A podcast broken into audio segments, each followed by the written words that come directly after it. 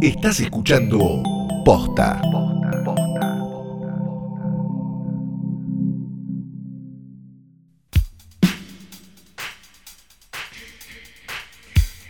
Buenos días, buenas tardes, buenas noches.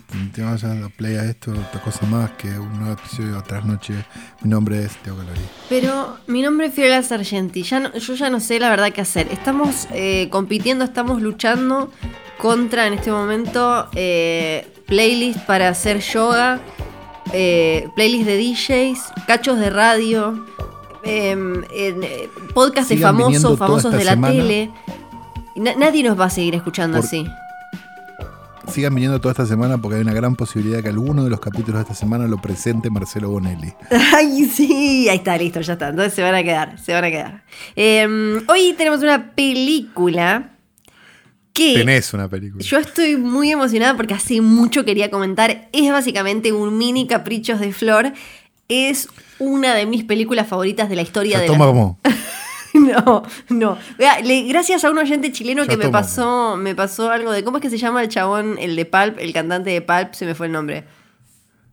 Este. Ay. Jarvis Cocker. Jarvis Cocker. Parece que Jarvis Cocker sacó un disco con alguien o algo relacionado con el Chateau Marmont, así que lo voy a buscar gracias al oyente chileno. Dicho eso, eh, esta es una de mis películas favoritas de todo el mundo desde que soy muy pequeña. Es de 1963 y se llama Cleopatra. Sí. Se llama Ay, Cleopatra y es la película, la película con Elizabeth Taylor y Richard Barton. Una película que tienen que ver. Esta, la verdad, que un poco. Esta la, la- la- la pueden ver legalmente de manera súper fácil. Quizás la pueden ver como una serie. Yo, la verdad, no me voy a ofender. Dura. mm, eh, Cuatro horas, Flor. Sí. Véanla como una serie, no hay problema, no los voy a juzgar. Pero después lo interesante. Este es el único momento donde comprendo a los ignorantes esos que sacaban Sí. este, cosas para ver el, ¿cómo se llama? El irlandés. La verdad que los comprendo con esta. Sí. Con esta sí. Con esta sí. Esta, eh, bueno, la, la pueden ver así, tipo serie, y en el medio van mechando con las historias de- del rodaje de esta película, porque son increíbles. Involucran obviamente el amorío entre Richard Barton y Liz Taylor, pero también a Liz Taylor que de golpe le dolía la cabeza y te, faltaba una semana y te dejaba parada una producción que era eh, de 31 millones. Muy, era como. Esta es una de las películas que. La historia de Hollywood eh, básicamente se puede resumir entre diferentes etapas de en- enloquecer de poder, como una meseta, enloquecer de poder, una meseta. Esta es una de, eh, uno de esos momentos en los que. Eh, en este caso, quien había enloquecido de poder eran por un lado los actores y por otro los estudios. Los estudios explotaban a los actores, los actores eran superestrellas que la gente iba a verlos a ellos, entonces eso hacía que de golpe Liz Taylor dijera, hoy me quiero quedar en casa. Y te clavaba todos los miles de extras ahí vestiditos de, mm, de soldados de Marco Antonio y lo que sea. Eh, Los imagino con la pollerita diciendo, ¿vendrá hoy la señora? No, hoy no viene la Sí, señora. nunca Pucha, viene. yéndose a, a su tráiler. sí. A un montón de trailers uno al lado del otro. Eh, Total, Eh, no me acuerdo ya la cantidad de cosas que le pasaron eh, en el medio, pero bueno. Esta es la película que fundió al Hollywood original, digamos. Es la que demostró que el modelo de estudios era una mierda y había que cambiarlo de alguna manera porque todos digamos, la usan de ejemplo como lo que no había que hacer nunca. Sí, porque por eso digo lo de mm, eh, enloquecer de poder, porque eh, es básicamente lo, lo que le, le pasó y le pasó eh, a Hollywood dos veces eh, en, en muy poco tiempo. Después, la próxima, ¿qué sería? Heaven's Gate sería la Cleopatra Claro. de New Hollywood, eh, que es como le das demasiado rosca a alguien, a, a- a un sector, en lo que de poder y te funde todo. Sí, Cleopatra es la que mató ese, ese Hollywood de antes que eh, estaba muy basado en estudios y en eh, actores mega ultra estrellas divos totales y que tenían estos Claro, estudios. sería el periodo, Sí, para, para los que quieran estudiar esto en serio, digamos, sería el periodo que va desde el, digamos, desde el postcódigo hasta acá. Digamos, ese sería como el Hollywood más. No es la.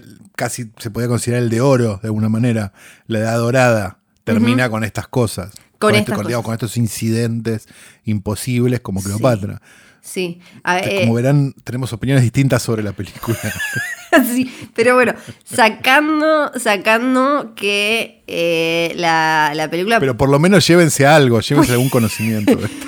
puede ser complicada, puede ser complicada de ver. Tiene eh, detrás una historia tan rica y tan importante para eh, la historia de Hollywood que creo que merece que le presten un poquito de, de atención. Y después también podemos reír de, dale, Liz Taylor haciendo con sus ojos violetas haciendo de Cleopatra. ¿Vieron un dibujito de Cleopatra? Claramente esta mujer no se está pareciendo a, a Cleopatra. Ahí algo sucedió. Eh, y eh, también tenía obviamente un director de gran renombre, eh, Joseph Mankiewicz, que creo que siempre lo digo mal, pero como muy pocas veces lo digo en voz alta. Mankiewicz creo que es, pero no, Manki- no me acuerdo. Eh, eh, me imagino que sí. Mankiewicz. Mankiewicz. Mankiewicz. Me imagino que sí, que debe Que ser. no me gusta una película de Mankiewicz. Para Hola About Eve, sí, la malvada te tiene que gustar. No te puede, no puede no gustarte la malvada. Poquito, pero me parece que hay otros de la época que eran mil veces mejores. Ah, bueno, no, no sé, pero la, la- la malvada, por favor. Así te lo digo. No es otros directores de esa época que tienen 10 buenas. Claro, sí. Sí, este. Eso digo. Sí, sí, eh, entiendo lo que querés decir. Eh, bueno, Cleopatra, entonces eh, pu- pueden clavarse las cuatro horas, pueden clavarse una alguna de las versiones un poco resumidas y pueden ir a leer todo lo que pasó. No, nunca se clava en una versión resumida. No, resumida no, viste que hay diferentes cortes. Nunca. Y como era muy larga, tenés como un corte que duraba de, de como, no sé, 200 minutos, otro de 300 y algo y así. Tenés Perdón, voy a decir una sola cosa. Kit, retiro lo dicho, pues Sudden y Last Summer es una buena película de Mankiewicz. Bien, muy bien, nos vamos acercando. Nos vamos Todo lo demás es una verga. Ay, Cleopatra, un hito Basta, en me la voy. historia del cine. Llega hoy tras noche diario. Chau, chau, chau, Pedilo vos. Los despido yo y mándennos millones que nosotros no enloquecimos de poder y necesitamos dinero. Gracias, chau. Y dibujitos. Sí.